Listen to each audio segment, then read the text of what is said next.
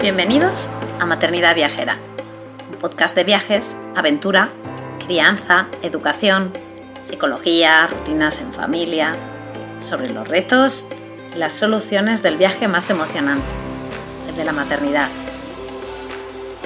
Si este programa te inspira, si te da ideas de viaje, te anima a vivir nuevas aventuras, te reta a salir de tu zona de confort, si te ayuda a mejorar tu pad maternidad, en general tu vida, o si simplemente te alegra un poquito tus días, te animo a apoyarnos formando parte de nuestra membresía anual.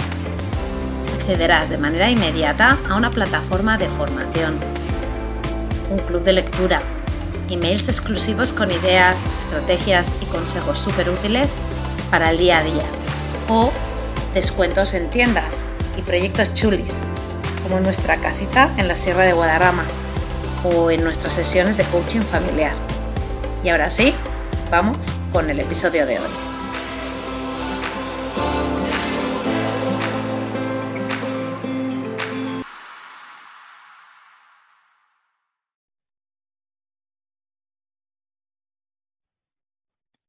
Hola, hola a todos, bienvenidos a otro episodio de Maternidad Viajera. Seguimos con nuestra nueva manera de organizar el, el podcast esta temporada, que es por bloques. Y este bloque, como el de la semana pasada, es viajar con en mayúsculas. ¿Por qué? Porque hay muchas situaciones, muchas realidades y nos apetecía mucho quizás hablar cada episodio en específico en situaciones. La semana pasada estuvimos hablando de infantes, de bebés y qué pasa en esa etapa en concreto y cómo os podemos ayudar a los que nos estáis escuchando a pues que vuestros viajes sean pues mejores, que los disfrutéis más. En, el episodio de hoy, de hoy, vamos a hablar de niños, ya niños hablando de pasando la época de, del infante a antes de llegar a esa adolescencia o incluso preadolescencia, eh, en el que los niños son más independientes, eh, tienen unos gustos concretos, ya ocupan un espacio en el avión. Entonces, pues bueno, todas estas peculiaridades de esta etapa eh, las vamos a hablar pues con Noemí. Hola Noemí, ¿cómo estás? Buenos días, buenas tardes, depende de quién, a qué hora nos oiga cada uno. Efectivamente. Noemí ahora está en Perú. Noemí es que con ella vamos a grabar un episodio eh, para más adelante porque ella está dando una vuelta al mundo en un año con sus hijos que tienen 9 y 11. Em, Noemí tiene un, blog y tiene ahora el perfil de Instagram que la podéis seguir, que se llama Me gusta mi barrio, mi, barrio, perdona. Y, bueno, la verdad que ellos, o sea, está siendo como muy emocionante seguirlos porque, porque uno nunca sabes dónde van a ir. Esto es como, yo ni le pregunto porque casi que me gusta la sorpresa. y luego, em, eh, de la característica también que tiene el viaje que están haciendo es que en principio es un año y, ellos van eh, pues alojándose, volando. Ellos no tienen autocaravana, que es quizás un poco el perfil de, viaje, de vuelta al mundo que hemos un poco más abordado en Maternidad Viajera estas dos temporadas pasadas, ¿no? que tenemos varios episodios. Así que mm, esta manera de, abordar un poco la vuelta al mundo con niños, em, pues la, tendremos en un, episodio específico que hablaremos con ella, y, pero en este vamos a hablar pues, de esta cosa específica que, que os he contado al principio. Em, Noemí, hola, ¿cómo estás? ¿Qué tal en Perú? Muy bien, fenomenal, fenomenal. La verdad es que es un país impresionante. Eh, lo, bueno y lo malo de estar dando la vuelta al mundo es que cuesta un poco liberarse de las experiencias anteriores para, empezar una nueva, ¿no? Entonces parece como que traes, lo, traes la mochila del, de los viajes, del, es inevitable comparar un poco lo que estabas viendo, viendo, antes con lo que estás viendo ahora, pero es un, es un destino espectacular, es, es, es brutal. Tiene unos paisajes, unas rutas de trekking, no sé, una, no sé, una cultura muy interesante. La verdad está muy, es muy bonito. Nos está gustando mucho. Vosotros estáis haciendo un, un, viaje a la vuelta al mundo que que y estáis escogiendo vuestros destinos, pero claro, es rápido, ¿no? Es como... Claro, es un poco rápido, sí. Claro, nosotros vamos en un año, entonces nosotros acabamos, nosotros hemos venido de México y es inevitable, tú vienes de México y vienes muy impresionado con, muy impresionada con lo que hay ahí, que a mí es un país que me impresiona muchísimo y no, hay que borrar un poco, hacer un poco borrón y, y decir, no, esto es otro sitio. Cuando te vas de vacaciones y estás un mes, pues empiezas muy de cero, ¿no? Porque tú te sales de tu rutina y tal, no sé qué, y, estás preparado para dejarte impresionar. Cuando llevas este viaje un poco más largo es un poco más complicado. Pero vamos, que dicho esto, es, un país espectacular. Súper recomendable y se come fenomenal. Eso lo abordaremos. Todo esto que estás explicando un poco lo abordaremos con un poco más de eh, detalle en ese episodio que, que vendrá un poco más adelante. Y ahora, pues bueno, pues vamos a hablar de viaje de niños. Claro, es que tú, yo, yo tengo eh, los niños que tienen ahora 7 y, 9, van a cumplir 8 y 10, y ella, mm, eh, Noemi, tiene 9, 11. Y, y claro, cambia mucho. Eh, la semana pasada estábamos hablando pues de, pues de qué nos llevamos, de que cómo es moverse con un bebé, con un infante. Claro, ahora estamos hablando ya de una época en la que ellos ya son bastante independientes, ¿no? Empezamos a hablar quizás, Noemi, de a partir de cuatro añitos, quizás, en el que cuatro o cinco añitos, en el que ya ellos ya caminan, mm. eh, son más independientes. Mm. Para mí depende mucho de la edad de los hermanos. O sea, la autonomía, por decirlo de alguna manera, depende mucho de si se llevan muchos años, pocos años, pero mi, familia lo resume con una frase que me hace, me hace mucha gracia, que la edad ideal para viajar con niños es desde que se ponen el cinturón de seguridad solos hasta que ya no se quieren montar en el coche contigo. ¡Ostras, qué bueno! Pero qué bueno, ¿eh? Es buenísimo, a mí me parece perfecto. O sea, es, eso de, de, ya no les tienes que montar en un sillón allí, ponerles el no sé qué, yo no sé cuál, sino que ellos se montan en su silla, pero más o menos les tienes que ayudar, pero más o menos se apañan, cogen el cinturón, no sé qué y tal hasta que ya tienen, pues eso, 13, 14, 15, 16, depende de cada familia, claro, vuelvo otra vez, que es que depende mucho de cada familia, y ya pasan de ti, quieren irse con sus amigos o no sé qué. Y a mí me, parece que es, es, como muy visual, ¿no? El, esa frase. Sí, sí, sí. sobre todo a mí la primera parte, la de, la de que se puedan mm, abrochar el cinturón de seguridad, ostras, eso es que, es que a un padre y a una madre nos da mucha independencia. ¿eh? Hombre, como tantas y tantas cosas, claro, como tantas y tantas cosas. Es que hay montones de detallitos que tú no los vas viendo, pero que van sumando y, cada etapa tiene sus problemas, ¿no? Y cada etapa tiene su complejidad, pero, pero hay pequeños detallitos que tú te das dando cuenta de que, de que mm, pues fíjate, ahora resulta que puedo hacer esto, o uy, fíjate, ahora resulta que esto ya no lo tengo que hacer yo. Pues, por ejemplo, ahora, ahora, ahora profundizamos en el orden que tú quieras, pero, pero, por ejemplo, ahora ellos llevan su mochila, no llevan todas sus cosas, pero ellos llevan su mochila y cargan con, con cosas.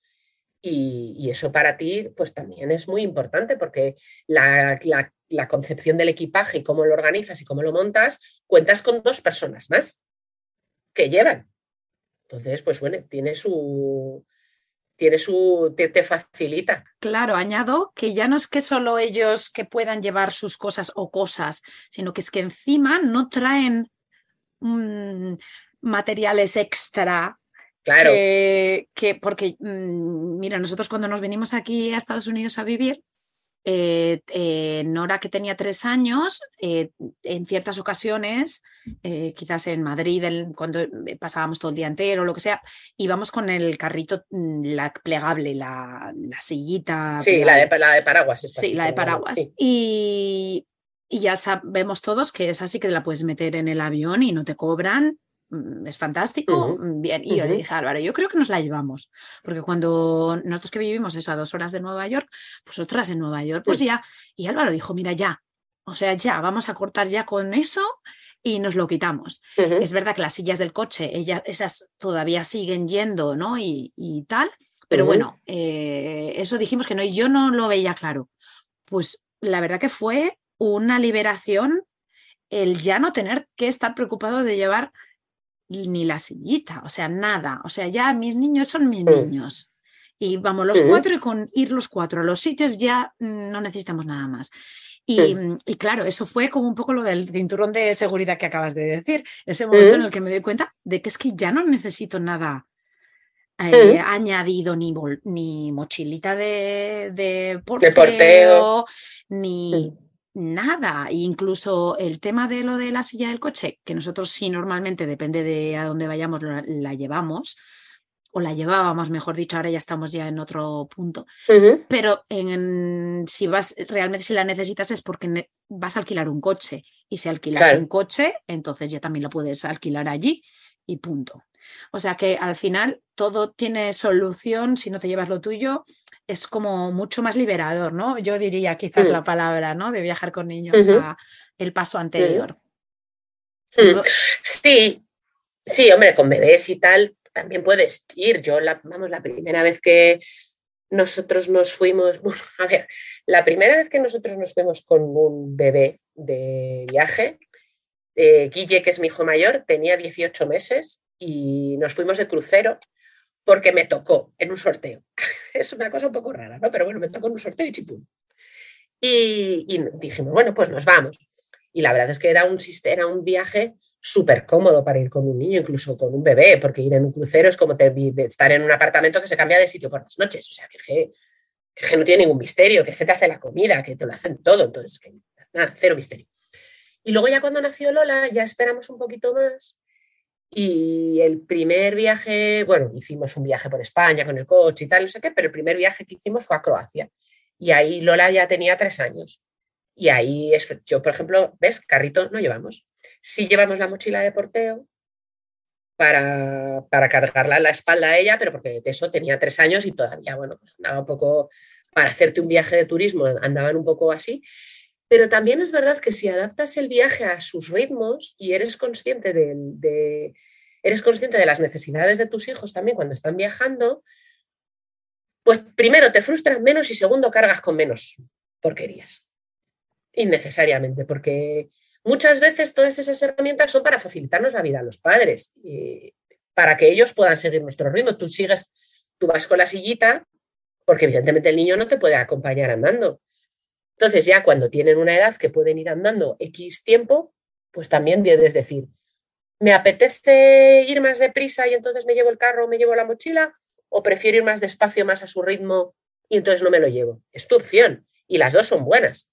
O sea, no, ninguna de las dos es mala, pero bueno, yo, por ejemplo, cargo con muchas comiditas, con agua y comiditas todo el rato. O sea, llevo fruta, galletitas y no sé qué, y todo ese tipo de cosas, pues llevo en el bolso o en la mochila todo el rato, porque sé que un viaje se nos puede dar mal, podemos aparecer, que nos ha pasado ya, podemos aparecer en un sitio de repente a la hora de comer que no haya ningún sitio para comer, o que un viaje en coche se te alargue. Entonces, yo llevo todo ese tipo de, cosas, las llevo para que en un momento dado, si pues si no tengo, no, puedo darles de comer, pues que, coman manzana y galletas. Y ya llegaremos a otro sitio y comeremos. Pero por lo menos, o sea, esto sí lo llevo y hay otras cosas que no llevo. Estoy de acuerdo contigo, ¿no? Que cada uno, depende de cómo sea, depende, a sus hijos los, los conoce, ¿no? Y depende de el destino donde vas a ir, pues está bien ir adaptando, ¿no? Eh, las situaciones sin, sin, culpa, para nada. Em, pero, pero, sí que es verdad, pues bueno, que hay un salto, ¿no? Em, así comentando un poco para hablar del límite en el alto, cuando tú has dicho lo de eh, hasta que no quieran viajar contigo, Carla, em, Carla de Ligrones en Ruta me dijo, oye, pues yo Mm, he hecho viajes con mis padres, nunca, nunca les he dicho que no un viaje, siempre me decían de viaje y, me acuerdo que, nos comentaba eh, que se había ido a China ya de más mayor y tal, y decía, para mí eso fue, a mí que te vas a China, venga que me voy. Entonces, para, para el, objetivo quizás es decir, ostras, que mis hijos nunca quieran eh, no venir conmigo, ¿no? A un viaje, pero sí que es cierto que ahí, pues depende también otra vez volvemos a la situación en la que estemos, en eh, eh, como sean nuestros hijos, pues sí que puede pasar ese momento ¿no? en el que el niño te diga, oye, pues no, pues mira, prefiero hacer esto este verano en vez de irme con vosotros. Pero, pero sí, en ese, eh, esa franja de edad que es la que vamos a, trabajar hoy un poco, pues pues sí, eh, cruzamos los dedos de que... Que nos dure. de que nos dure, de que nos dure. Eh, ojo, eh, yo la pondría, no, no te, te- te iba a decir que, ojo, que yo, mi niño de nueve, muchas veces me dice que no quiere venir. Lo que pasa que Ojo, luego eh, me dice, yo no quiero ir a no sé qué, y luego pues hablas un poco con él y claro, pues sin más, mm, te, te- él te expresa también sus, sus, sus gustos y sus sentimientos, y entonces cuando él eh, empiezas a hablarle mm, de qué estamos hablando, pues también, o hay cosas que le gustan menos, pues eh, ahora estamos en una época en la que quizás el, el hacer senderismo es algo que él- a ellos, a los dos, emocionalmente como que les cuesta y te dicen que no, luego se lo pasan bien, pero él no, yo estoy acostumbradísima, yo digo, igual llego a la adolescencia y ya no, no me da un, golpe en toda la cabeza porque ya tengo preadolescentes de 7 y 9 años. mi pequeña lleva siendo adolescente desde que nació, o sea, está bien. no Pues ya está, a ver, a ver, vamos también a cruzar los dedos de que eso nos sirva de preparatoria para algo un poco más fuerte. Así Sí. que si quieres, pues eso, empezamos un poco más con bloquecitos pequeños Sí, claro. eh, en la que hablemos lo que nos apetezca a Noemí, pero, pero bueno, pues para que la gente que nos esté escuchando, pues que pues, pues, pues tenga un poco, eh, sobre todo quizás a, la- a los que a esos padres que están en esta época nuestra, ¿no? Pero que sigue sin darle, sigue dándoles un poco de reparo ir a hacer ciertas cosas eh, con sus niños y a los que estén en la parte justo anterior, ¿no? Por- para eh, darles un poco de guía, ¿no? De qué es lo que les espera y, y, mm, que no tiene por qué ser exactamente lo mismo, pero bueno, pues nosotros vamos a guiar y, darnos- y damos nuestros dos puntos de vista, ¿no? Y entonces a mí siempre quizás un poco hablando de, de- que es el primer punto del que hablamos, que era el medio de transporte. Quizás el medio, los medios de transporte muchas veces, tanto de bebés como en esta época, pues que es lo que, pero van, pero cómo te mueves, ¿no? El moverse, quizás en el viaje es el que da un poco más de respeto, ¿no? Y decir, bueno, pues cómo es la organización. Quizás en la logística, ¿no? Es la que más impresión da al principio, ¿no? Como tú has hablado antes de, del tema del crucero, ¿no? Que es algo muy simple, ¿no? Simplemente te, te montas, te llevan a sitios y tal, pues hay ciertos mm, otras, otras maneras de transporte, ¿no? Que, que, que, que son pues no tan fáciles, ¿no? O simples, mejor dicho, ¿no? Entonces, pues vamos a hacer un poco de repaso. Ahora tú que tú estás cogiendo tantos aviones, cuéntanos. Bueno, ya nosotros estamos cogiendo de todo. O sea, nosotros hemos ido en avión, en coche, en autobús nocturno, en tren, eh, en, autobuses más pequeños, en metro, en tranvía, en, en barquito. O sea, vamos un poco sobre la marcha viendo, viendo qué es lo que más nos conviene económicamente y, en- y logísticamente a, la- a la ruta. Eh, por ejemplo, el tema de, los aviones a mí es una cosa a mí reconozco que el avión es lo que más me cuesta, de todos los medios de transporte es el que más me cuesta, porque me pone muy nerviosa el llegar allí con antelación, la facturación de las maletas, el control de seguridad, el, mm, pasaporte, la tarjeta de marca. Es un, medio de transporte que a mí, y, he cogi- y viajaba muchísimo trabajando, y ahora sigo viajando mucho, y me sigue poniendo nerviosa. Pero con los niños es eh, incluso hasta más sencillo porque muchas veces en los aeropuertos tienes colas preferentes si vas si viajas con niños. Con lo cual hay ciertas esperas que te las ahorras o que o te sacan de la cola porque te ven con los dos con los niños y te sacan de la cola y te llevan por otro lado para, para que vayas más deprisa. Eh, hay muchos aeropuertos que tienen zonas de descanso infantiles, que tienen sitios donde se tienen un pequeño, una pequeña mesita para jugar, o un castillito para trepar no tanto como para mi hijo, que ya tiene 11 años y mide 1,50 y entonces ya pues igual no, pero para niños un poquito más pequeños sí que, sí que, son, sí que son un ratillo que echas ahí en la espera que te, que te va mejor. Y, y no sé, yo no creo que haya ningún medio de transporte que sea menos indicado para, para ir con niños. Creo que en general se van adaptando al ritmo, pero también hay una parte en el que, y creo que esto es un poco como lo que tiene que, que, que, calar en todas las familias a la hora de empezar un viaje. La actitud de los padres es la clave. Es decir, ellos notan cuando yo me pongo nerviosa por coger un avión y se ponen más nerviosos. les pasa mucho a los bebés, pero les pasa mucho también a los niños de esta edad. Si tú no estás segura y feliz, pues ellos no lo van a vivir con, tranquilidad y con, y con felicidad. Entonces, ahí es verdad que es como de, bueno, pues este es más largo, bueno, pues no pasa nada. Este es más incómodo, bueno, pues no pasa nada. Bueno, pues aquí mm, jugamos a las cartas, o aquí leemos, o aquí vemos una peli. Entonces, bueno, pero te vas un poco adaptando a todos los, a todos los, los, todos los medios, digamos. Eh, sí que es verdad que nosotros eh, primamos su comodidad, dentro de que siempre vas con un presupuesto un poco más o menos ajustado. Si fuéramos Jesús y yo solos, mi marido y yo solos, a lo mejor haríamos más cosas andando o haríamos más cosas en transportes más largos. Aquí al ir con ellos sí que miramos mucho eh, la relación distancia-coste, horas, para que, pues para que no sea muy horrible para ellos. Claro, a mí, mm, simplemente pues comentar que, bueno, yo creo que ya todas lo sabéis, pero a partir de los dos, años se paga por, por, por un asiento. Ah, sí, ¿no? o sea, es obligatorio, mejor dicho se me ha quedado tan lejos que ni me acuerdo. Pero bueno, yo ya lo comento. Ya, como ya asumimos, ¿verdad? Llevamos tantos años pagando. Claro, yo ya llevo tantos años pagando que ya, me, que, ya ni me acuerdo, que no se pagó en algún momento de su vida. Ahí, eh, cuando tú vas a hacer eh, las reservas o vas a comprar los billetes y te pone, ¿cuántos años tiene el niño? ¿no? Como si si menos de 12 pagarás menos. Y no, igual pagas eh, 3 dólares menos, mm, ya está, o sea que ni te das cuenta. Pero el caso es que pues claro, es un coste, ¿no? Cuando tú vas a volar, pues ya sabes mm. que en nuestro caso, tanto Noemi como yo somos mm. cuatro. Mm. Eh, pero bueno, pues es, ya el, monto asciende y asciende, ¿no? Sí. sí, desde luego. Y, bueno, pues un poco el tema de lo que acabas de decir me, parece interesante. Eh, nosotros igual con el tema de lo de la comodidad de los niños. Eh, pues por ejemplo, nosotros aquí desde, desde Nueva York tenemos muchos vuelos que depende qué compañías, incluso desde Filadelfia, que, se que viajan eh, lo que se les llama los red eye mm, flights, ¿no? que son los de, que son de noche. O sea, imagínate, salen a la una de la mañana y llegan al Caribe a las seis de la mañana. O eh, salen a las 11 pm y llegan allí a las dos y media am.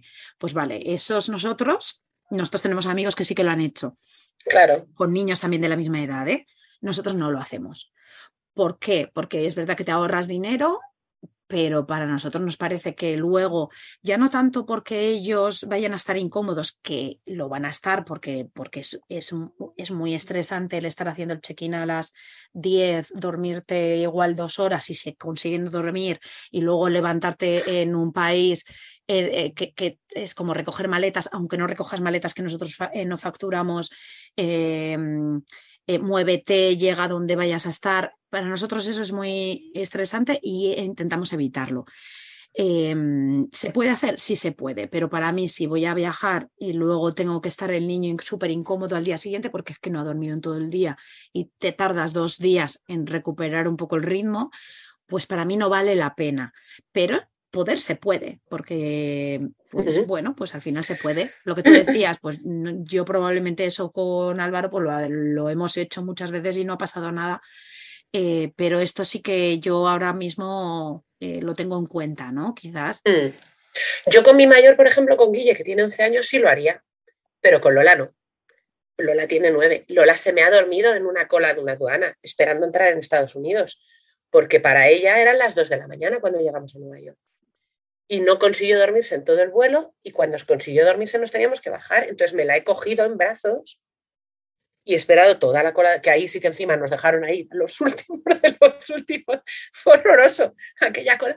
Pero la pobre niña estaba dormida y a mí no me compensa porque al día siguiente, o no me compensa llegar a un sitio y no tener dónde meterme, que sea a las 3 de la mañana y diga, es que no hago la facturación en el hotel hasta las 3 de la tarde, ¿qué hago con ellos? Sobre todo con la pequeña, ¿eh? no con el mayor, ya es distinto, ya aguanta mejor también, se cansa, pero aguanta mejor. Pero con la pequeña yo creo que ahí todavía estoy en esa franja que todavía no. O sea, eso ya es muy divertido hacerlo con adolescentes, pero yo todavía, estos todavía no están ahí. Entonces sí que tienes que ver un poco esa, eso sí que lo tienes que ver, un poco esa comodidad también de ellos, sin necesidad de que vayan siempre en palmitas, pero un poco sí que, que tengan que estén un poco cómodos. ¿Cómo, cómo estáis haciendo lo de las maletas? Eh, ¿Con cuánto viajáis por saber? Tenemos tres tipos de mochilas distintas. La mía y la de Jesús, que son de las de, 10 de las de 40, 50 litros, me parece. Nosotros viajamos con mochila, no controle. Que esto es una cosa que me pregunta mucho todo el mundo, que por qué viajamos con mochila y no con maletita de ruedas. Eh, nosotros viajamos con mochila porque ya viajábamos con mochila hace muchos años y porque yo necesito las dos manos libres para coger dos niños. Y entonces no puedo estar tirando de una maleta. Y porque luego no vamos, no montamos la maleta en un coche y ya está. Eh, nos montamos en el metro, nos montamos, hay escaleras, hay que subir, bajar, entonces nos resulta mucho más cómoda la mochila. Entonces nosotros llevamos tres mochilas diferentes. Las nuestras, como te decía, que son de 40-50 litros, que me parece que pesan en total como unos 18 kilos, más o menos, cada una. 18-19, que son las que facturamos. Luego llevamos dos mochilas más pequeñas, que son equipaje de mano, pero no es la típica mochilita pequeña de, excursión, son unas mochilas de 30 litros o algo así, que son, digamos, las suyas, las de, las de Bella y Lola, y en esas lo que llevamos es eh, lo que no queremos que se nos pierda si se perdieran las maletas. Entonces, todas las cosas que, quería, que, queremos llevar con nosotros eh, están en, van en esas dos mochilas. Y luego llevamos unas mochilas más pequeñas. Eh, mi mochila de día, digamos, que es la que uso para todas las excursiones, que es donde va, cuando nos montamos en el avión, es donde va la documentación, donde van los pasaportes, donde van las tarjetas de embarque, todo ese tipo de cosas van ahí. Y luego hay una mochila que es la mochila de la electrónica, que es donde van todas las, todos los apechusques de electrónica. Mi marido es ingeniero de teleco. Mm, hay muchas cosas. Eh, y esas van en una mochila de estas que tienen, que tienen contraseña, que tienen candado de seguridad, que también la llevamos con nosotros en el avión. Entonces nosotros facturamos dos mochilas y subimos al avión cada uno una. Y con ese equipaje es con el que, con el que vivimos cuando estábamos estamos hablando de los niños así más pequeñillos, pues estamos hablando de que si no tienen este mm, billete, pues no pueden facturar, no tienen para facturar. O sí, depende de, los, de las compañías, pero ahí es más incierto. Pero es verdad que ellos no pueden llevar nada, ¿no? Entonces, aquí en la situación de Noemí, em, claro, ellos ya pueden llevar una mochila o arrastrada o en, o en, la, espalda. Claro, a ver, son mochilas que no pesan más de 4 o 5 kilos y si acaso yo, eh, mi mochila de día la lleva a mi hija y yo llevo la mochila de mi hija, o sea, dependiendo de cómo vayamos organizando los pesos la vamos cambiando, pero el caso es que tenemos la posibilidad de subir al avión cuatro paquetes. que te en realidad ocho, porque, porque son ah, bueno, claro. los cuatro de, de mano pero luego un bolso, o sea que normalmente te dejan una mochila como tú le llamas de día. Depende de la compañía. Depende de la compañía. ¿Con qué compañías habéis tenido nosotros, por ejemplo, con eso? Pues mira, por ejemplo, para venir ahora a Arequipa, nosotros estamos ahora en Arequipa, ¿no? Eh, por ejemplo, en los vuelos internos de Perú, el equipaje de mano te lo hacen pagar. O sea, la mochila de día no la pagas, pero el equipaje de mano, la maletita pequeña, digamos, de rueditas, la tendrías que pagar. Entonces. ¿Es mucho dinero? Como. No he llegado a pagarlo. Ah, vale. Porque las cuatro mochilas han pasado como bolso de mano. Vale, o sea que son flexibles en ese sentido, ¿no? Relativamente flexibles. O sea, bueno, también es que nosotros hacemos unas mochilas como muy pensadas a, a ver que esto tiene que caber aquí, vamos a intentar no pagar. Entonces hacemos un poco, repartimos los pesos y, las, y los tamaños para que luego en la cajita esta, la que tienes que meter tu mochila, más o menos quepa. Y las mochilas de ellos son, estaban súper justas de alto, pero al final pasaron. O sea, estaban justas de, de, alto, pero de tamaño y tal, y al final pasaron. Entonces no lo sé no sé cuánto, cuánto Nosotros, por ejemplo, en Colombia eh, eh, nos pasaba lo mismo, ¿no? Nosotros íbamos con, ahora ya siempre viajamos, pero nos da igual que sean dos, o tres meses que que sean un fin de semana. Al final casi es que gastamos el mismo, el mismo, bueno, un fin de semana no, pero una semana sí. Y tenemos cuatro maletas de mano que mm, son de ruedas las cuatro y son que son para no facturar. ¿vale? Cuatro. Y luego cuatro mochilas de espalda. Que muchas veces las mochilas de espalda de los niños depende de eh, el momento, pues la llevamos nosotros, una delante, otra detrás o lo que sea. Entonces viajamos con ocho mochilas. Claro. pero, pero son, o sea, mm, ninguna grande, vaya. Y entonces, cuando estuvimos aquí este verano en, Colombia, eh, los vuelos internacionales eran sin facturar. Pues al final te ahorras mucho dinero si, no facturas, ¿no?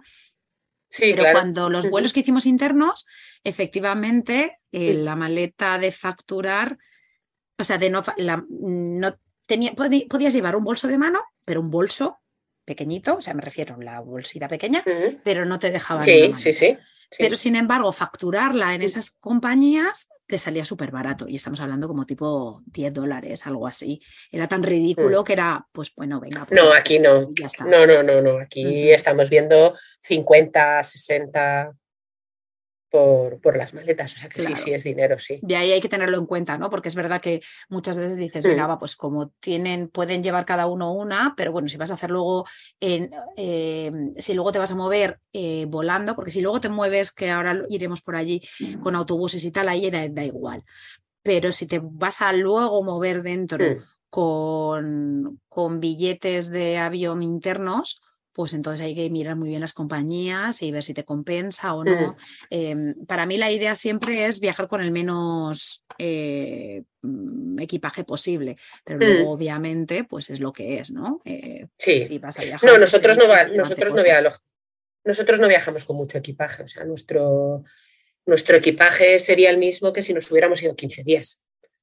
el equipaje, ahí lo único que es un poco diferente, es que, pues eso, que llevamos un ordenador portátil y dos tablets, pero, pero porque necesitamos trabajar o necesitamos hacer, hacer determinadas cosas para facilitarnos la vida. Pero en lo que es ropa, zapatos, eh, sí, bueno, que llevamos una parte de verano y una parte de invierno, eso sí, un poquito de verano, un poquito de invierno, pero también lo hacíamos así si nos íbamos al norte de vacaciones en España. Entonces, bueno, pues es más o menos la... De hecho, yo creo que llevo menos ropa que si me hubiera ido 15 días al norte de España. Pero, pero, vamos, que no, sí que, sí que lo ideal es eso, intentar hacer una maleta lo más ajustada posible para que no tengas problemas luego de facturación y de cosas así. Ellos eh, hicieron la maleta, la hiciste tú y sus padres, ¿no? O ellos empezaron un poco ahí a, pues hay una parte que hicimos juntos, hay una parte que hicimos juntos y otra que, no. O sea, todavía tenemos, todavía nosotros cargamos mucho con ese, con ese peso, ¿no? De esa, de esa logística. Todavía nosotros eh, somos los que decidimos el, o, los que hacemos el grueso de las cosas. Pero sí que es verdad que, por ejemplo, a la hora de elegir la ropa, sí que me puse con ellos de, a ver, de estas cosas que te puedes llevar, ¿qué te quieres llevar? Porque el, pues tampoco quiero que se lleven una camiseta que a lo mejor no les gusta o que no, o, que, o un pantalón que les está ajustado y entonces no están cómodos. Entonces sí que les, nos pusimos en casa en plan de, a ver, ¿esto qué te quieres llevar? Esto no me lo quiero llevar mamá porque no me gusta, o esto no me lo quiero llevar porque pues eso, me aprieta, o es que con esto estoy más cómoda. Bueno, pues ya está. Pues, y luego haces ciertas concesiones, pues de llevar ciertas cosas que dices, hombre, bueno, pues no, yo no lo hubiera elegido, pero tampoco me mata porque me lo lleve. Entonces, bueno, porque tú estás más a gusto con esto, pues venga, a la tira, tira con esto. Y, pero sí, sí conversamos mucho, pero luego lo que es el empacar lo hicimos nosotros. Pero es muy importante que lo que lleves, sea lo que sea, sea del gusto de ellos, porque al final es eh, los que se lo van a poner y ya en esta edad sí que tienen su, su, punto de vista, ellos opinan, ¿no? Y, y, está claro. Yo, por ejemplo, ahora estoy pensando que, por ejemplo, nosotros no somos muy amantes de las pantallas, ni les mm, ponemos las pantallas para entretenerles, ni nada, pero sí que es verdad que nosotros también nos llevamos una tablet eh, siempre porque, por ejemplo, eh, eh, cuando hacemos autobuses, ¿no? Y los autobuses mm ya sabes que sabes cuándo empiezan, pero no sabes cuándo terminan, ¿no? Y allí sí que nosotros mm, pues eh, teníamos las aplicaciones estas de, de, Disney y tal, y, y, descargábamos porque tampoco tienes internet mm. normalmente, y allí sí que pues les dejábamos un poco que ellos eligieran su entretenimiento, ¿no? Está claro que yo, por ejemplo, mm, una de las cosas que, que empezamos a hacer desde bastante pequeños es que eligieran sus, sus entretenimientos, ¿no? Y entonces... Em, antes de salir de casa, pues que metes en la mochila, qué es lo que te apetece, ¿no? Y claro que tienen libros, tienen eh, cosas para dibujar, sus cosas que lees, eh, su cámara de fotos, pero bueno, pues siempre tener una alternativa, a nosotros siempre nos ha funcionado, ¿no? Tener la alternativa esa de, de poder que ellos puedan eh, ver sus películas que han elegido con, con antelación, ¿no? Porque aunque los a nivel videojuegos nosotros eso ahí no entramos, pero sí que pues que ellos sean capaces de elegir su propio entretenimiento y ponerse de acuerdo porque es, eso sí, una para los dos. Entonces, venga, va, pues nos descargamos esta película que a ti te gusta un poco más, la vemos los dos y luego yo, tal, ¿te parece bien? Y entonces, pues al final eso también es un aprendizaje, ¿no? Hmm. ¿Quieres que hablemos de los entretenimientos del viaje? Pues mm, sí, yo creo que podemos empezar a hablar de eso, porque medios de transporte, así un poco en general, resumiendo, todos lo, en todos van a estar bien, no hay mm. ningún problema. A nivel, por ejemplo, de, alquilar coche, pues sabemos que siempre vas a poder alquilar el coche con una sillita aparte y que en muchos otros países, cuando vas, las, las, leyes, aunque tú quieras que tu hijo esté seguro, pero es verdad que las, las normas de seguridad varían de un lugar a otro y bueno, pues también un poco lo estricto que tú seas mentalmente con respecto a eso y que por ejemplo, pues eh, al final si te vas a subir en un Uber o en un taxi, pues ahí van a estar sin, sin silla. ¿no? Entonces, pues bueno, pues a, eh, todos estos niños ahora ningún problema porque mm, y todos les llama la atención. Sí, el, eh, nosotros el, el alzador del coche sí que lo hemos llevado eh, los dos primeros meses de este viaje, como estábamos en Estados Unidos y en México, íbamos a alquilar coches y que llevábamos alzador para Lola, que lo puedes montar en el avión y no cuenta como equipaje. es como una sillita de plegable o como cosas así, que lo puedes meter eh, como niño, tienes derecho a, llevar la silla del coche. Pero luego cuando nos cambiamos a Perú, como en Perú no hemos alquilado coche, la abandonamos en México diferente que la silla de más de, edades más pequeñas, ¿no? Pero el alzador es, pues luego lo donas o lo que sea. Sí, sí, sí, nosotros lo regalamos y chipum, y ya está. Así que sin problemas. Y entonces sí, venga, entretenimientos. ¿Qué, habéis hecho vosotros? Yo ya me he adelantado. ¿Qué habéis hecho vosotros? A ver, nosotros es que yo me, yo ya, o sea, nosotros tenemos una relación con las pantallas eh, que hemos ido construyendo durante muchos años, ¿no? Y entonces no, eh, como que nosotros tenemos, tenemos mucha, mucho camino andado con ellos de cuándo y cómo se usan las pantallas. Y, yo no, no, quiero ser eh, ejemplo de nadie, ¿sabes? Porque creo que cada familia, que cada familia tiene su propia manera de, de, relacionarse con la tecnología. También depende mucho de la relación que tengas tú como padre y madre con la tecnología repito, mi marido es ingeniero de teleco, mi marido se dedica a programar y además es profesor de, ciclos de grado medio en el que enseña a alumnos de seguridad informática, redes de telecomunicación. O sea, ese es, ese es sus, él, el 80% del tiempo se lo pasa delante de un ordenador. Y entonces, y yo soy periodista, evidentemente mi medio de trabajo es escribir en un ordenador. Entonces, depende mucho de la relación que tengas tú como padre y madre con la tecnología y, de esa manera también enfocarás cómo lo hacen tus hijos. Eh, ellos saben que las pantallas se utilizan en un determinado horario y para un determinado fin.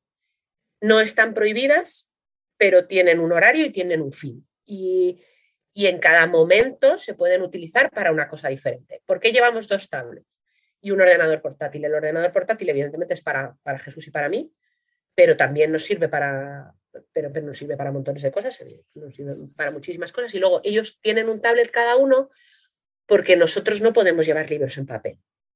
Y a mis hijos les gusta muchísimo leer.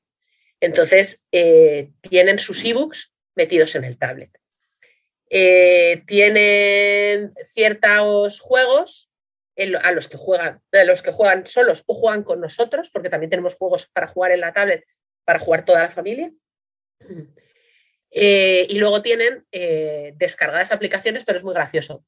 Las, los, vídeos descargados, las películas descargadas están en un tablet y las aplicaciones tipo Netflix y Disney están en otro tablet.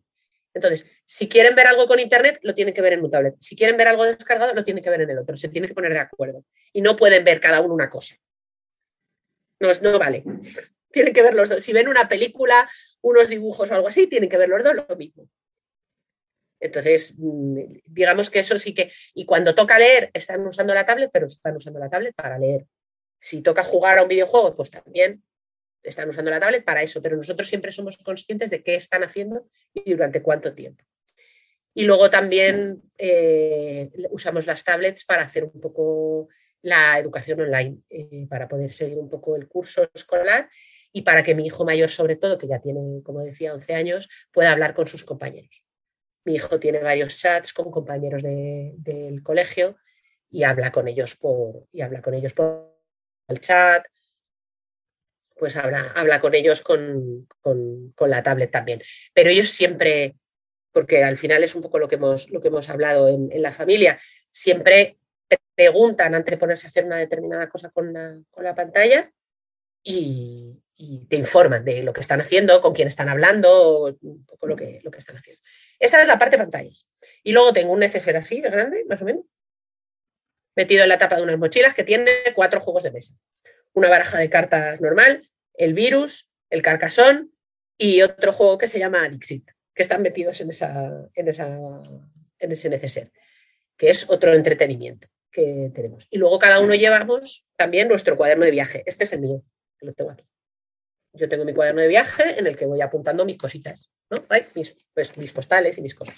Y ellos llevan el suyo, pues para hacer dibujos o para escribir algo que les haya llamado la atención, para poner pegatinas, para pegar tickets de entradas de un, de un monumento que les ha gustado.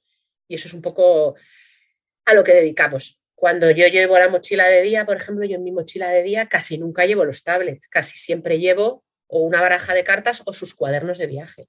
Entonces, cuando tenemos que esperar la comida, que normalmente tarda bastante, pues yo saco, o jugamos a las cartas, o saco los cuadernos y yo pintan o hacemos cosas así. Casi nunca llevo los tablets. Los tablets los llevo sobre todo para los desplazamientos o para cuando llegamos al hotel, que ellos también se puedan relajar un poco, ¿no? Que llevan todo el día que llevan todo el día andando para allá y para acá, pues que puedan leer lo que quieran, que puedan jugar un poco, lo que puedan tener un poco de tiempo libre suyo personal, que también a mí me viene bien para yo tener el mío personal, también yo necesito un poco leer o preparar cosas o tal, y necesito que ellos estén a sus cosas. De las pantallas no, no lo había yo eh, visualizado en esta conversación de, viajes con niños, pero justo eh, en esta semana que estamos grabando se dio lugar el, taller que hizo Cristina López de tres, mm, tres, con las manetas a cuestas. Y y allí... Cris es muy buena explicando eso. Muy buena explicando. Y ella eh, tiene este taller que le llama eh, tecnología y infancia y tecnología, un binomio, un binomio que funciona, ¿no? Entonces, eh, me ha encantado lo que has dicho de cada familia tiene su realidad y que la relación que uno tiene con la tecnología va a determinar también la, mm, la el uso que se le da en la, en la casa, ¿no? Y ahí yo, ella lo explica súper bien, eh, está en el club, em, el taller, pero, pero bueno, mm, es, o sea, para mí es súper importante eso. Yo, yo, creo que así como lo estás explicando, yo me veía muy identificada contigo, ¿no? Porque también en mi, en mi casa, pues tenemos pues tres ordenadores. Em, hay dos Chromebooks, hay cámara de vídeo grande, hay cámara de vídeo intermedia, hay grabadora tal, hay micrófono, hay, es, la tecnología está por todos los lados, ¿vale? Está la televisión. Em, entonces, hay una tablet, pero que como nosotros también, tanto eh, Álvaro como yo, utilizamos el ordenador y el móvil para, para trabajar, para proyectos, eh, también el explicarles a ellos, el hacerles parte de que la realidad del mundo, o sea, es en mucha, depende de a lo que te dediques, es que es clave, ¿no? Entonces, no, no, puedes, no puedes. O sea, Álvaro trabaja, yo muchas veces sí que dejo de trabajar, pero él sigue trabajando cuando estamos viajando. Entonces, ellos tienen que saber qué es lo que, que está cociéndose y que, es, y que y, Cristina lo, lo eh, lo, como quizá habla de como diferentes bloques para utilizar la tecnología, ¿no? Y entonces habla pues del ocio versus ocioso, ¿no? Y hablar de, del ocioso y tal. Y entonces me ha gustado mucho como lo has explicado porque tiene mucho, es, es mucho la relación que tiene ella también con las pantallas e incluso yo. Y, y yo creo que también, pues es que al final hay que pues darle un abrazo, ¿no? Quizás saber regularlas, obviamente, para que ellos sepan, ¿no? Pero tú te vas de viaje un año y entonces los niños leen eh, lo que te da esa tablet con, con libros dentro, eso es oro, porque es que el niño está leyendo, eh, siguiendo leyendo sin tener que estar preocupado pues, en tener una, un, una, un libro físico y tenerle que mover pues, alrededor del mundo, ¿no? Y luego tirarlo, vamos, el drama que es para hacerse de un libro. Si no quieren ir a la biblioteca casi porque a ellos les gusta tener sus libros y luego releerlos y no sé qué. entonces, es, que no puede ser, es, imposible. Porque yo sé que yo te compro un libro físico, primero vas a tardar poquísimo en leértelo y luego no te vas a querer desprender de él. Y es que no puedo, no puedo recorrer el mundo con Isadora Mundo de excursión. No, lo siento. Es imposible. Entonces. Bueno, nosotros tengo que decir que nosotros todavía, o sea, es verdad que eh, otra cosa de esta edad es que eh, los libros mm, ya son más gordos, ya duran más rato. ¿no? Yo, por ejemplo, ahora el niño pues empezó a leer El Hobbit, pues ostras, pues el Hobbit ya le dura unas semanas. Eh, pero sí que es verdad que en el último viaje este más largo, me refiero que hicimos, sí que es verdad que nos llevamos, nos llevamos físicamente libros y los íbamos a dejar los íbamos dejando, ellos no tienen tanto, porque somos, ellos ya han nacido con la biblioteca y ya. Entonces, Em, y entonces los íbamos dejando pues en los hoteles, en los hostales, incluso a los, a los de la a los que íbamos con el con el Uber, pues le decíamos, oye, mira, mm, tal, y te los cogían con mucho, con mucho amor. Pero sí, claro, o sea, iba a llegar un momento que o se llevan, pues eso, el Señor de los Anillos todo en uno. Es que eso no se lo puede llevar, es que eso es un kilo y medio más en la maleta, que es pesado que es que yo los he pesado, antes de hacer mi maleta he pesado las guías de turismo, el cuaderno, los cuadernos de viaje con la báscula de la cocina, y es un kilo y medio, dos kilos más de equipaje. En una maleta de 18 es un porcentaje muy importante. Entonces es que no, lo siento, van las tablets. Sí, y ahí, pues eso, gracias a la tecnología, pues podemos hacerlo, claro que sí. Claro, claro, no, no, está claro. Em, si aún se decide hacerlo del papel, eh, yo, por ejemplo, también lo que hemos hecho es ir a, las ciudades o a los pueblos que hemos ido, buscar en qué sitios hay para eh, hacer intercambio de libros, mm. incluso eh, venta de libros de segunda mano y tal y cual, pero bueno, eso es una opción. Pero sí, el entretenimiento clave en cualquier mm, momento. Eh, da igual que vayas un día a pasar el día a Salamanca, como mm. si te vas un año a dar la vuelta al mundo. O sea, entretenimiento, por favor, es súper importante en estas edades y también pues el hablar, el mm. hablar, el conversar con ellos de lo que está pasando, porque al final eso es un puro aprendizaje al 100%, ¿no? Luego, eh, también el, lo de cuando acabas algo, hablar el a posteriori, ¿no? De lo que ha pasado durante el día, eso también ayuda mm. mucho, ¿no? En los viajes con estos niños, el, les mm. ayuda también a procesar eh, lo que han vivido ese día, verbalizándolo mm. y, y, encima en ese, cuando haces un viaje así como de papá, papá, ¿no? Que, que son cosas nuevas cada día, pues les sirve a ellos y te sirve también a ti para procesar, ¿no? Un poco mm. eso, esos aprendizajes que se están viviendo. Sí, pero yo me he dado cuenta de que hablan más si están relajados. Ah, sí, sí, claro, claro. Entonces, claro, tú no. Va a ser que no. O sea, tú les preguntas qué tal y te van a decir bien. Y bien. van a seguir a su movida, ¿no? Van a seguir a su, a su cosa. Pero si tú estás a lo mejor cenando o estás a lo mejor en el hotel, no sé qué, y te pones a jugar a algo, en el transcurso de esa partida ellos van a, o el transcurso de esa cena, si estás tranquilo, ellos van a empezar a contarte, pues, o, pues no sé qué, pues igual, pues, yo me estoy enterando esta hora de cosas que pasaron el año pasado en el colegio que yo tenía ni idea. Y ahora, como estamos todo el día para allá, para acá, no sé qué, pues de repente te salgan, pues es que entonces, porque están más relajados. Entonces, tener estos tener estos momentos un poco de estar jugando a algo les permite también conversar más. O en los medios de transporte también, o como vas con ellos en el asiento, pues te van, te, van contando cosas, aunque vayan leyendo, pero ellos te van contando cosas también. si, si, tienen todos estos entretenimientos, también se relajan más y comunican más. Exacto, total. Ahora has hablado un momentito de que si el hotel, que si tal, pues vamos a los alojamientos, ¿te parece? Venga, perfecto. Venga, nos movemos eh, a ver qué consejos podemos, podemos dar, ¿no? Y qué, pues, eh, cosas buenas, cosas malas, igual de alguno, ¿no? En particular, porque aquí tenemos, claro, eh, apartamento, em, el hotel de toda la vida, quizás también podemos movernos un poco también al tema de quizás eh, albergues que también se pueden con niños o incluso hacer alguna experiencia así de, home exchange o de... Pero home exchange, por ejemplo, lo, embarcaría igual a un apartamento porque al final es estar en un apartamento de otra persona. Em, empieza, Noemi.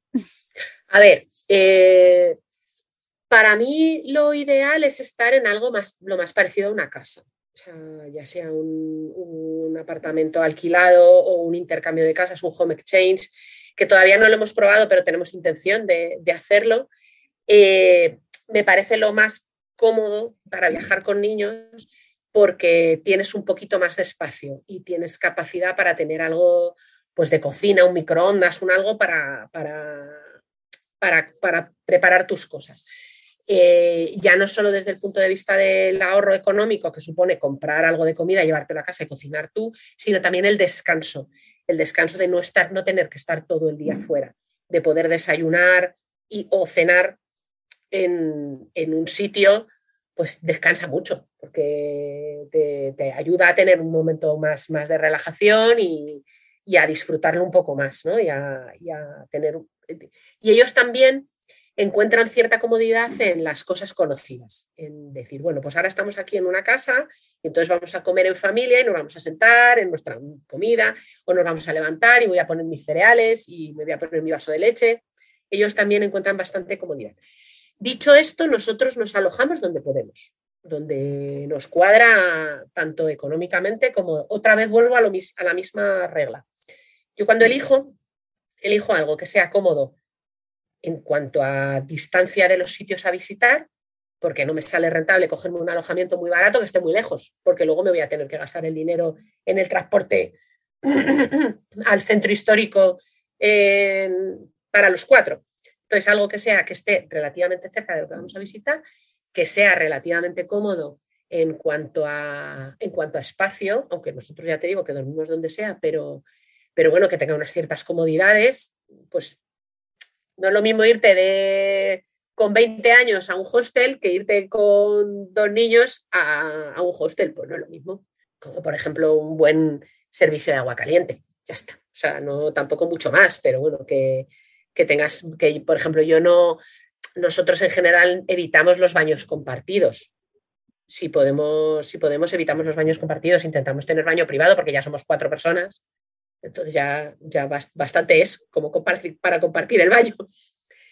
Y, pero por lo demás es, esa regla de tres, ¿no? Que tengas, que veas cuáles son los mínimos necesarios para ti, que tenga una distancia adecuada a donde vayas a, a lo que vayas a visitar y que económicamente te salga, te salga bien. Y con esas tres reglas yo me muevo un poco mirando los mapas y me muevo con distintas aplicaciones. Casi todo lo, lo, intento reservar con antelación. En, pues ahora hay montones de aplicaciones que se, que se pueden utilizar. Las hay más cómodas, menos cómodas, pero hay, hay muchas, mucha variedad. Cuando estando con bebés, ahí necesitaba 100% que fuera un apartamento. O sea, yo con hmm. bebés yo no podía ir a un hotel. Claro. Me, resultaba demasiado traumático todo el día entero. O sea, cosas sencillas como eso, calentar un poco de comida o.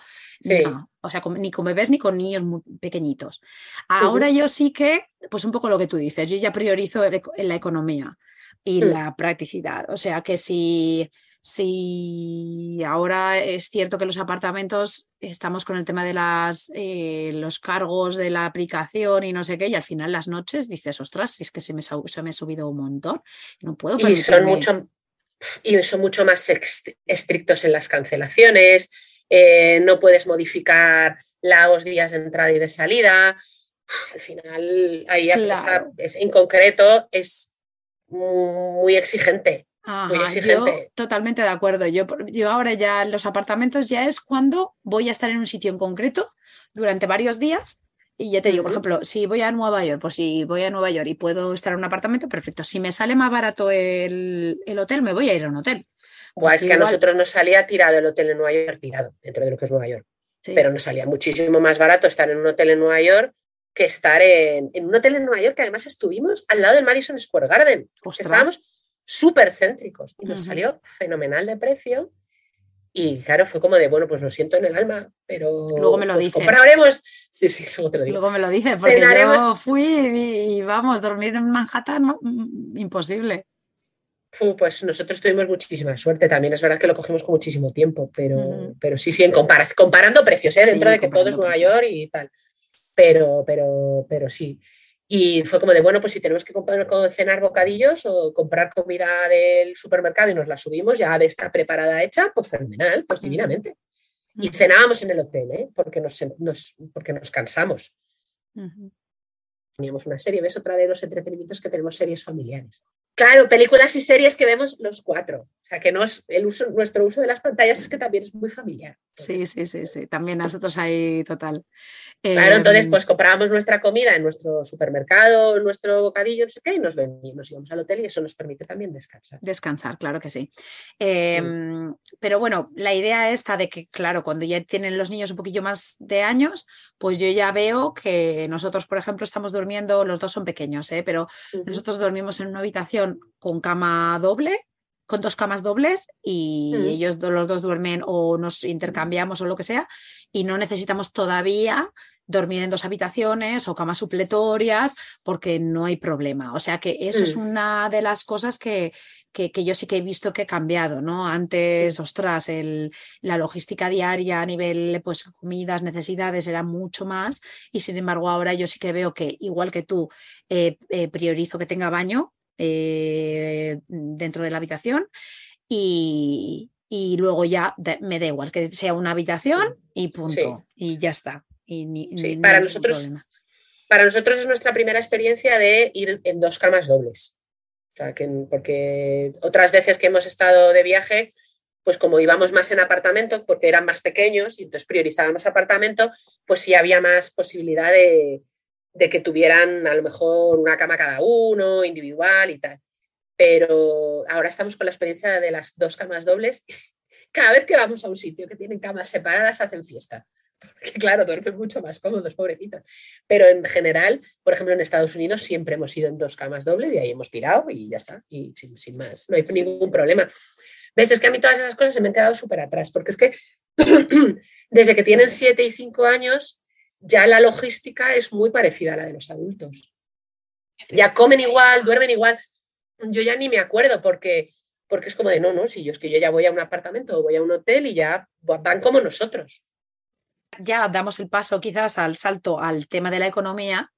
Entonces allí, eh, esto que has comentado un poco de, bueno, lo primero lo de, claro, obviamente, tienes tu habitación, si tienes tu habitación, con una habitación es suficiente, no tienes dos, ahorras dinero, ¿no? Eh, desgraciadamente el tema de los apartamentos se ha puesto muy caro y muy, y muy estricto, lo que tú has comentado. Entonces, pues, pues muchas veces hay que mm, eh, mirar el tema hotel que históricamente siempre ha sido como más caro y ahora pues bueno pues y luego lo de poder cancelar y tal y cual que es una manera de no perder dinero, ¿no? Cuando no, cuando no sabes la vida, ¿no? Lo que te va a traer. Em, y dices que ahora hacen lo mismo, ¿no? Desde que tienen 5 o 7 años. Yo, por ejemplo, sí que he notado que eh, ahora ya a nivel restaurante, eh, los dos comen bastante poquito, ¿eh? Pero hasta ahora siempre ha sido como, venga, pues pedimos algo más, compartimos y ahora ya sí que veo que no, o sea, al final es ir a comer. Quizás en mi caso, insisto, que los dos comen poco, es como si comiéramos tres y medio, pero casi, casi cuatro, o sea, y comen, y son de comer, eh, ya te digo, poco. Em, en tu caso, los, comen personas. Pero vamos, llevan comiendo, mi hijo lleva comiendo en formato adulto, no sé, cuatro o cinco años. O sea, mi hijo está muy delgado, pero es, pero es un niño grande y come bien, cena, desayuna mucho, come bastante y cena poco. O sea, sí, un poco, ese es su, su formato. Pero, pero sí, nosotros comemos nosotros comemos cuatro personas. A veces, por ejemplo, el tema de la comida es de las cosas a la que más, a la que más tiempo le dedico mentalmente. Porque mi hija come muy regular mi hija come, le cuesta muchísimo probar cosas. Entonces, el, hecho de decir, el hecho de tener que estar pensando que tiene que comer verdura, que tiene que comer fruta, que tiene que comer pescado, que tiene que comer eh, de una manera equilibrada cuando estás de viaje, sabiendo que a ella las salsas no le gustan, que no le gusta que las cosas estén mezcladas en el plato, que tiene ese tipo de, que tiene ese tipo de manías, eh, para mí es de las cosas, ya te digo, que más energía me quitan que igual también me ayudas a mí, porque yo el mayor mío creo que es de la que es de la de la quinta, de la, de cuerda. son amigos, son amigos. Yo, por ejemplo, mi mayor es que es un gozo, porque es que mi mayor yo le llamo es el niño del aperitivo. Es que a mi hijo le da igual donde le sientes. Tú le sientas y dices, ¿aquí qué se come? Te pregunto, ¿aquí qué se come? Y le da igual, es que es que le vale todo. Desde un tataki de atún a unas aceitunas, un, filete, todo le vale. Es que, que, que hay algunas veces que, como dijo, de verdad, come un poquito menos, por favor. que te gusten un poco menos de cosas, que me sales un poco caro. Pero ella, si pudiera comer arroz y pollo todos los días, comería arroz y pollo todos los días. Arroz, pollo, judía verde, lechuga, hala, ya está. Esa es, tu, esa es su dieta. Manzana, ya está. No necesita más. Entonces, cuando estás en países de más complicados, con picantes, con salsas, con tal, es un, es un poco complicado. ¿Cuál es mi estrategia? Eh, primero, educarme la paciencia para no estar agobiándola constantemente con, este tema, porque al final es una niña, una niña que crece sana y que tampoco le pasa nada. Entonces, pues bueno, pues hay que estar pendiente, pero tampoco, hago, pero tampoco obsesionarse, que, al final es un tiempo muy corto en el conjunto de su vida, que generar buenos hábitos lleva mucho más tiempo. Entonces, bueno, hay, que, hay, que partir de la base de que tampoco es la vida real todo el eh, y luego, segundo, cuando en el momento en el que tengo oportunidad de cocinar yo, compro todas esas cosas que, fuera no son mi comodín. Es decir, cuando estoy en casa compro verdura, compro pescado, compro... Eh, siempre tengo fruta en la mochila, siempre. Aunque sean manzanas y plátanos, pero siempre llevamos fruta en la mochila. Intento agarrarme a las cosas que sé que me gustan.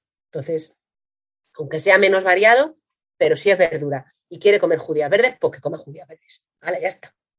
Y, intento, pues eso, llevo en la maleta, llevo en la maleta una de estos cacharritos de cocinar que son de silicona, de cocinar en el microondas. Una fundita de estas de cocinar en el, en el microondas de las de silicona, porque me permiten comprar alimentos congelados, meterlos en el microondas y cocinar. En casi, claro, en casi todos los sitios hay microondas, pero no hay fuego hay muy pocos en los que haya fuegos para que yo pueda hacer algo a la plancha. Tal. Y entonces, y, muchas veces los alimentos, mm, no, no, no, suelo tirar de precocinados porque no nos gustan, pero alguna vez pues tiras de algún precocinado, ¿no? Entonces eh, lo, metes en el microondas o compras el, el, alimento congelado y lo meto en la funda con un poco de sal, un poco de tal y lo cocino. Y así siempre, así siempre tengo capacidad para, para cocinar en microondas. Y así te, puedo cocinar verduras, puedo cocinar pescado, puedo cocinar. Mientras que las cosas más de carne, más pollo, arroz, eh, fast food, no sé qué, lo dejo para cuando estamos fuera. Muy bien. Y, así, así intento equilibrar y, me doy un poco de paz mental también. Claro, claro, claro, me, me, gusta lo de la paz mental porque sí, yo también, yo también, ya, hace ya un tiempo ya que dije, mira, el niño está sano, pues ya está, no me voy a poner a más carga incluso de la que ya de por sí, pues yo voy a intentar quitarme un poco de culpa fuera y esas cosas. Y aún eh, así, yo intento que pruebe cosas. Aún así, yo intento que, que vaya probando cada vez más cosas, que vaya probando cada vez más cosas. Pero bueno, pues a veces hay que fluir, porque no queda más remedio. Sí, exacto. Y una de las cosas que a mí sí me sirve que no es porque simplemente me ahorre dinero, sino porque nos gusta, es el concepto de, mm, siempre lo hacíamos incluso antes de tener hijos, que es lo de hacer solamente una comida fuera del día. ¿No? evidentemente, si estás en un hotel y el desayuno, pues entonces ya dos. Pero la idea simplemente de no perder ese tiempo en restaurante, que ya sabemos que el restaurante, pues tardas un montón de rato. Entonces, para nosotros, el concepto brunch em, y, tal. También digo que comen poco y no son niños que necesiten comer a todas horas, pero el concepto que de snack que tú estás hablando, ¿no? De siempre llevar cosas sanas en la mochila. Em, y entonces, pues de esa manera, eh, no es que te ahorres una comida, pero sí que te ahorras ese tiempo también de estar buscando, eh, que a mí me, viene siempre muy bien, ¿no? Em, luego, para mí, muy americano o muy anglosajón el, el, tema de no esperar a cenar a las 8 de la noche.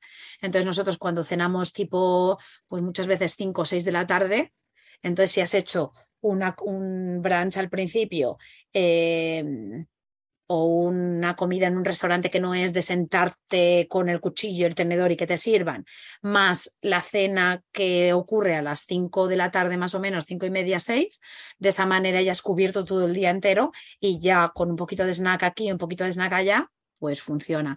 Y luego para mí, yo siempre que, como también tengo el tema de, de quizá la dificultad de encontrar restaurantes que gusten, sobre todo por el mayor, yo Mm, algo que antes no teníamos, que era el Google Maps, pues yo siempre pongo en Google Maps eh, de precio que tenga uno o dos, que estén abiertos en el momento y, y que estén el rated, ¿no? El, como las, las estrellas, sí. Las estrellas que sean altas. Y entonces ahí de esa manera, alrededor de lo que tengo o alrededor del lugar donde yo voy a ir, yo ya mm, busco a dónde podríamos ir. Y miro incluso la carta antes de entrar en el restaurante. Yo hace ya ni me acuerdo el tiempo en el que he improvisado y digo, ah, este tiene bueno. Bueno, no, miento. En Colombia sí, era un poco más así.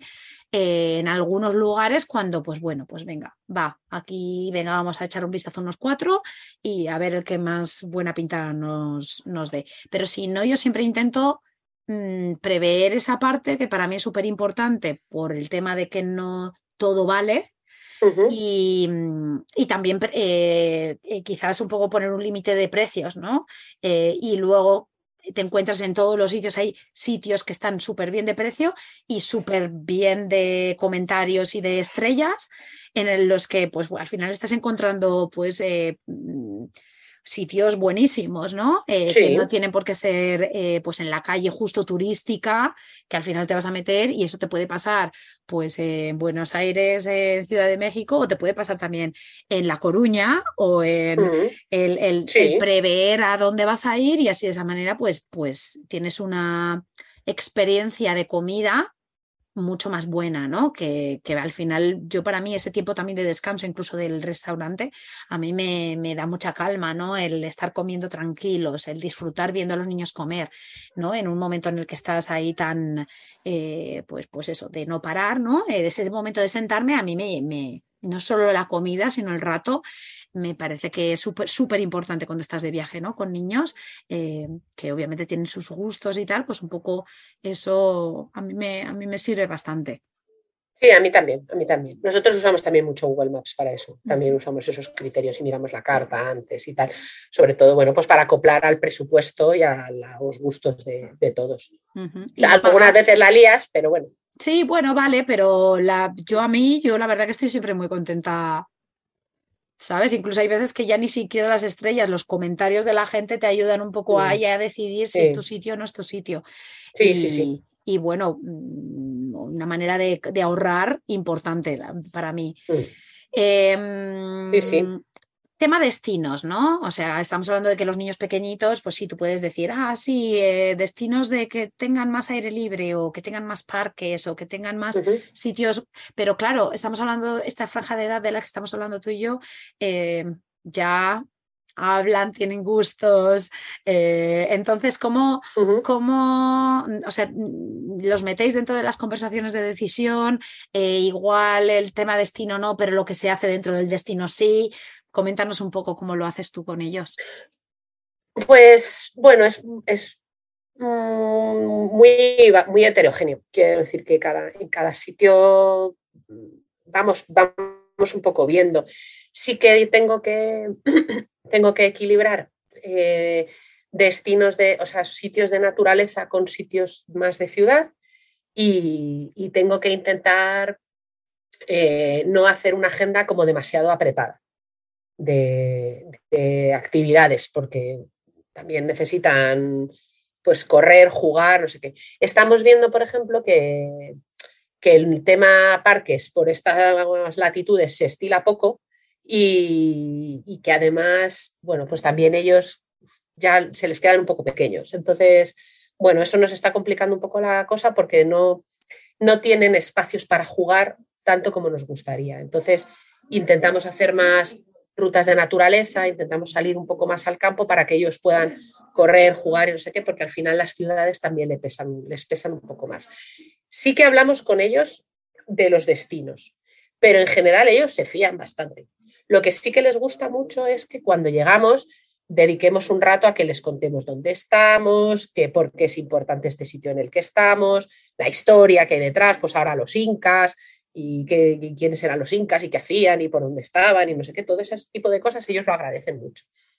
Y, el que tener un poco el contexto del sitio en el que están y, cómo es el país, la, la, orografía que tiene, el clima, todo ese tipo de cosas sí que las, las vamos hablando, las vamos hablando y las van apuntando en su cuaderno, hacen un Canva, otra vez en el tablet, hacen un Canva con el mapa y el, y el clima y los personajes famosos de los países y esas cosas para un poco meterse en el, en el, en el destino, ¿no? Y un poco introducirlo. Si hay volcanes o si hay, yo qué sé, el parque o no sé, cosas así.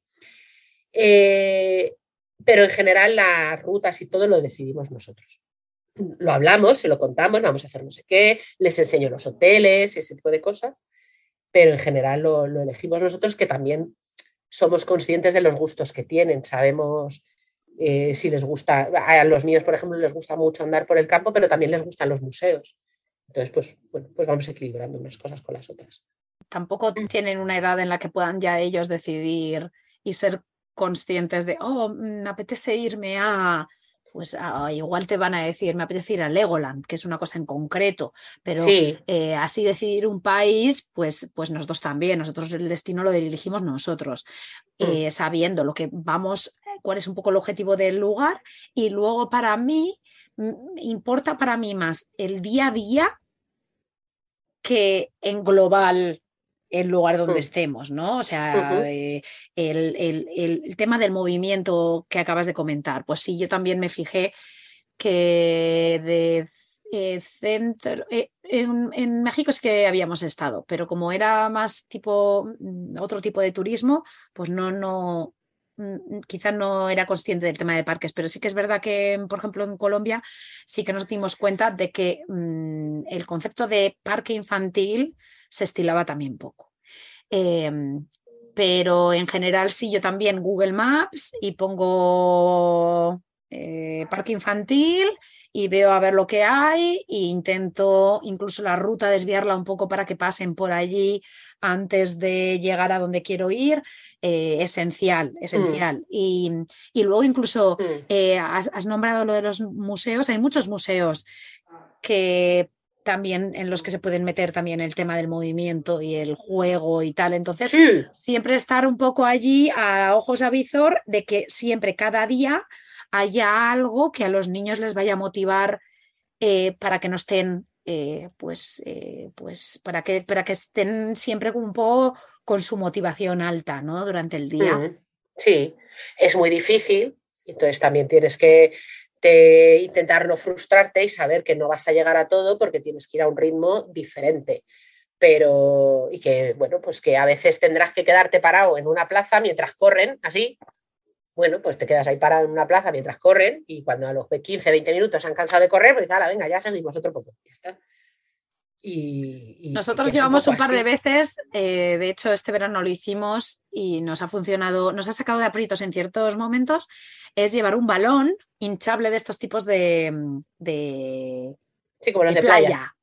Sí. o sea, nada de uno inflable que luego tengas, necesites una bomba, mm. no, uno de soplar, mm. porque es verdad que el balón para darle cuatro patadas, para pasarlo incluso eh, en piscina, o sea, eh, nos ha salvado. luego, por ejemplo, eh, ahora que he nombrado la palabra piscina, en ciertos lugares por poco dinero más o incluso por el mismo dinero, te encuentras lugares que tengan piscina en el hotel o en el... Y a mí, para mí eso, mm. cuando estamos en verano o cuando estamos en invierno, si es cubierta, mm. Eh, les da a ellos, incluso si el plan del día es algo que no es tan emocionante, pues mm. que por ejemplo eso, el, tema de los senderos, aunque luego se lo pasen bien, pero emocionalmente les cuesta mucho, ¿no? Saber que tienen que caminar, Mm. durante ciertas horas para llegar a un mm. punto. Eh, si ellos tienen, por ejemplo, una piscina, nosotros mm, vivimos mejor incluso en camping.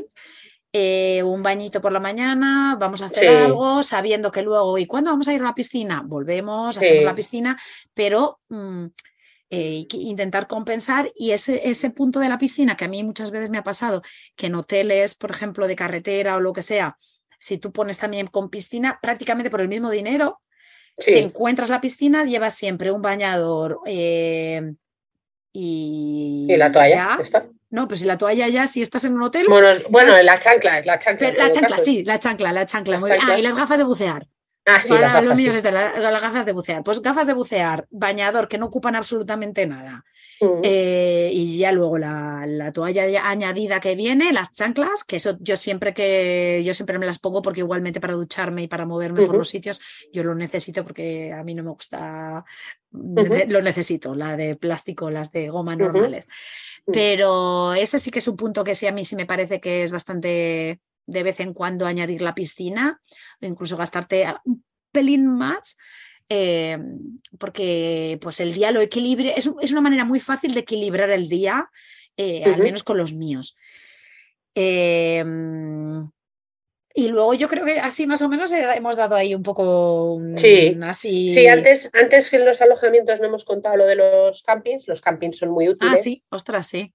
Los campings son muy útiles precisamente también para encontrar más familias y tener más niños. O sea, nosotros no tenemos utensilios de camping, pero vas a un bungalow que es como si estuvieras en un hotel, en una casita. Y a nosotros también nos gusta mucho porque también eh, son centros en los que normalmente hay más niños, hay, pues eso, hay piscina y no sé qué, y entonces te permite jugar y estás en contacto con la naturaleza, que también está muy bien. Entonces, eso también es muy interesante, sí. sí, sí. sí, incluso eh, voy a ir más allá, depende de los sitios donde vayas.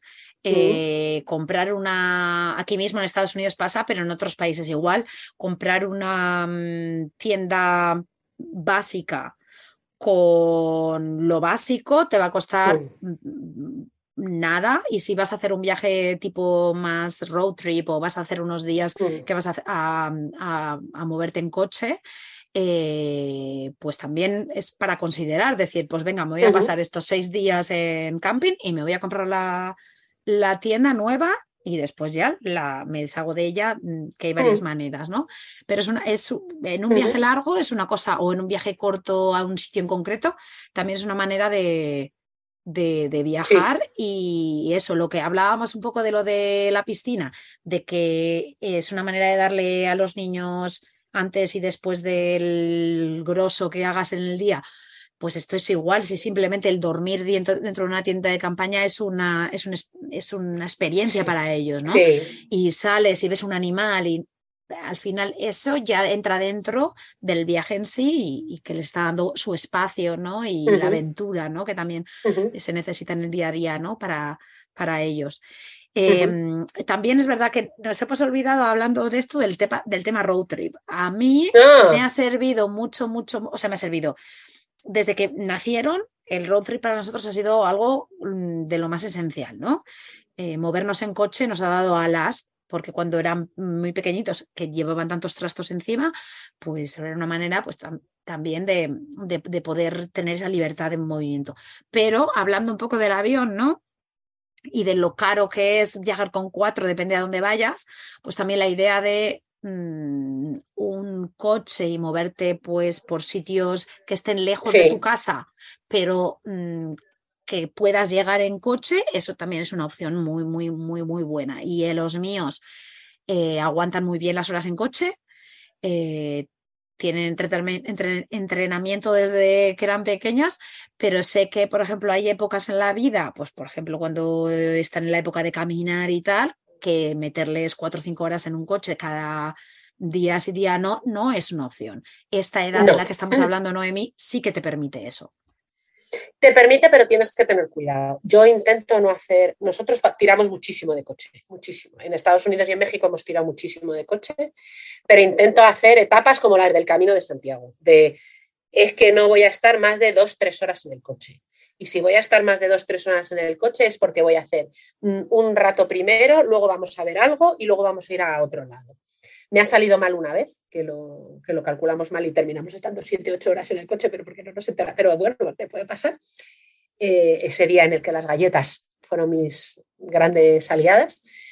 Pero, pero que lo normal es que yo lo planeé de no voy a estar, mis hijos dos, tres horas en el coche se las comen sin decir ni mu. Más ya tienes que descansar un poco, ya tienes que, ya tienes que hacer una parada. Y eso que nosotros, eh, nosotros vivimos en Madrid, en España vivimos en Madrid y mi familia es de Málaga y nos, nos hacemos, tengo familia en Málaga y nos hacemos seis horas de coche con bastante asiduidad. Pero bueno, digamos que lo ideal es hacer dos, tres, una parada buena y luego ya si quieres seguir. Yo intentaba hacer rutas en el mapa de que los puntos en donde íbamos a dormir estuvieran más o menos a esa distancia, para que, para que sea más agradable. Exacto. Y lo de la piscina estoy totalmente de acuerdo. la piscina, agua. Donde hay agua. ¡Viva! Viva, el, entretenimiento del agua. Sí, total. Em, ¿Se te ocurre alguna cosa que no te ha funcionado, algo que te ha funcionado, así como para terminar y darle un poco. Que no me haya funcionado. O que sí que te haya funcionado mucho y lo recomiendas, no sé, algo así. A ver, pues a mí me funciona mucho eh, vuelvo un poco a lo que estaba contando antes, eh, incluir a los niños en el contexto del país en el que estamos visitando les hace mucho más, les hace mucho más felices y más, más partícipes de lo, que están, de lo que están viendo. Dedicar un ratillo a, hablar de la historia del país, hablar de la cultura, hablar de personajes famosos, actores, eh, eso les, les viene muy bien. Y, así se van metiendo más y lo, aprecian mucho más todo, como que lo, les, les, gusta más, aprecian más el país y saben un poco el contexto en el que están. Tampoco hace falta darles historias, clases de historia magistral, pero, pero un poco que tengan algunos detalles que les vayan poniendo un poco al día, pues les, les gusta porque además sobre todo el mayor que ya está estudiando la edad moderna, la edad media, no sé qué, les, les ayuda a entenderlo en el contexto de, todos los países y a, asimilarlo con España, las cosas que son iguales, las cosas que son diferentes, pues los animales, las montañas, esas cosas les, les gusta. Y eso es lo que, eso me funciona mucho. Hablar de la cultura de los países y tal me funciona mucho. y, llevar comida en la mochila. Yo es que iba a ir, digo yo, lo mío es un poco más frívolo. me gusta mucho ¿eh? lo, de lo que acabas de decir y es real, porque esto es lo que tiene esta, esta franja de edad, ¿no? Una edad en la que están muy al loro, muy, muy como preparados para aprender de todo y aunque parezca que no, si tú le vas ahí metiendo, al final es que les estás eh, como despertando esa chispa ¿no? en su cerebro que luego lo van a ir sacando en el futuro muchas veces. No es que necesariamente se acuerden de cosas en concreto, pero son chispas de la, pues de, del querer saber de otros, de otros lugares y, bueno, pues ahí está, o sea, es, es, un momento como, como wow, ¿no?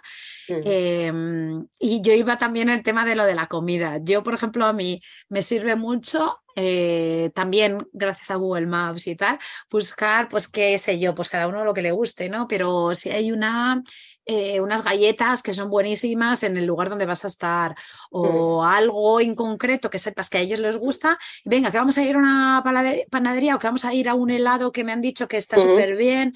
Em, no necesariamente el, ah, venga, un helado aquí que hemos sino el también incluso adelantarles que eso va a pasar para que ellos en su cerebro, eh, como siempre, en un poco también la positividad, ¿no? Esa ilusión de tomarse un helado especial que hay y mm. tal.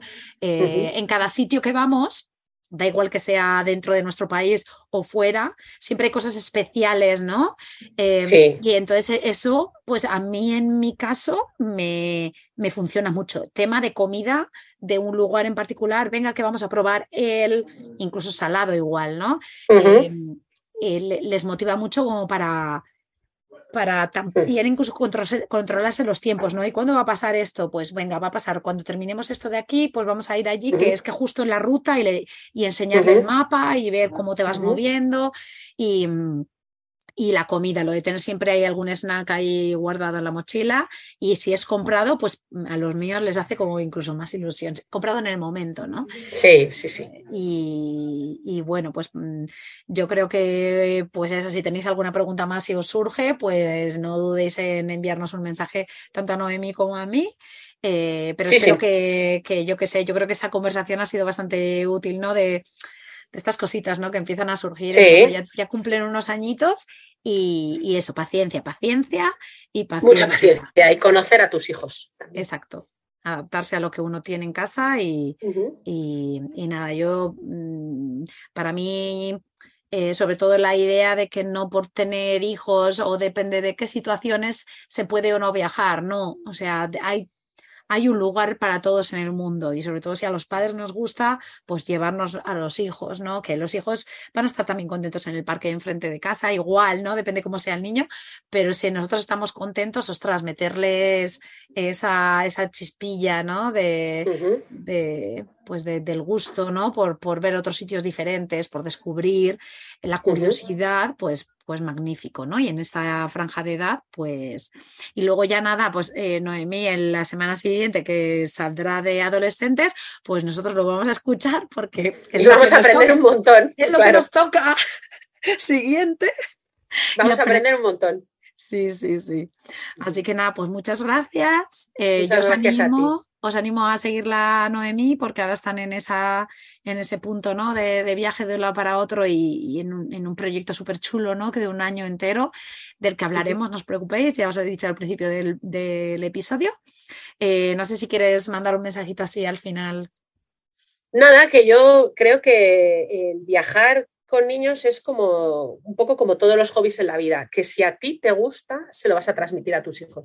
Que si no lo haces porque no te gusta, pues tampoco te frustres, que no pasa nada. O sea, que, que no, no todo el mundo tiene que estar de acá para allá todo el día, pero que si te guste, si te gusta, que no te eches para atrás por tener niños, porque ellos al final van a ir a donde tú realmente quieras ir, porque ellos eh, tienen una época en la que admiran a sus padres y en la que quieren ir con sus padres a todas partes. Entonces ese es el momento de sembrar la semilla, de construir un proyecto de familia en el que todos estén a gusto y todos tengamos nuestro hueco y todos tengamos la capacidad de, de experimentar y de abrir nuestros gustos. Entonces, que no te gusta viajar y te gusta la espeleología, pues es lo mismo, es que valen los mismos consejos para hacerlo. Es la idea de, meter a tus, de, considerar a tus hijos tus compañeros en ese, en ese hobby.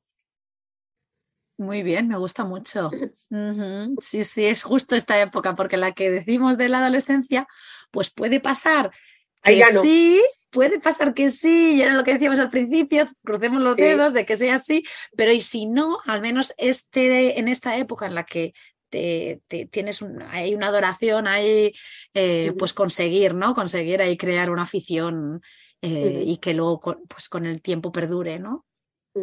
Muy bien, pues muy, muchas gracias, Noemí, me ha encantado. Muchas gracias a ti, Laura. Yo también, muchísimas gracias. Muchas gracias.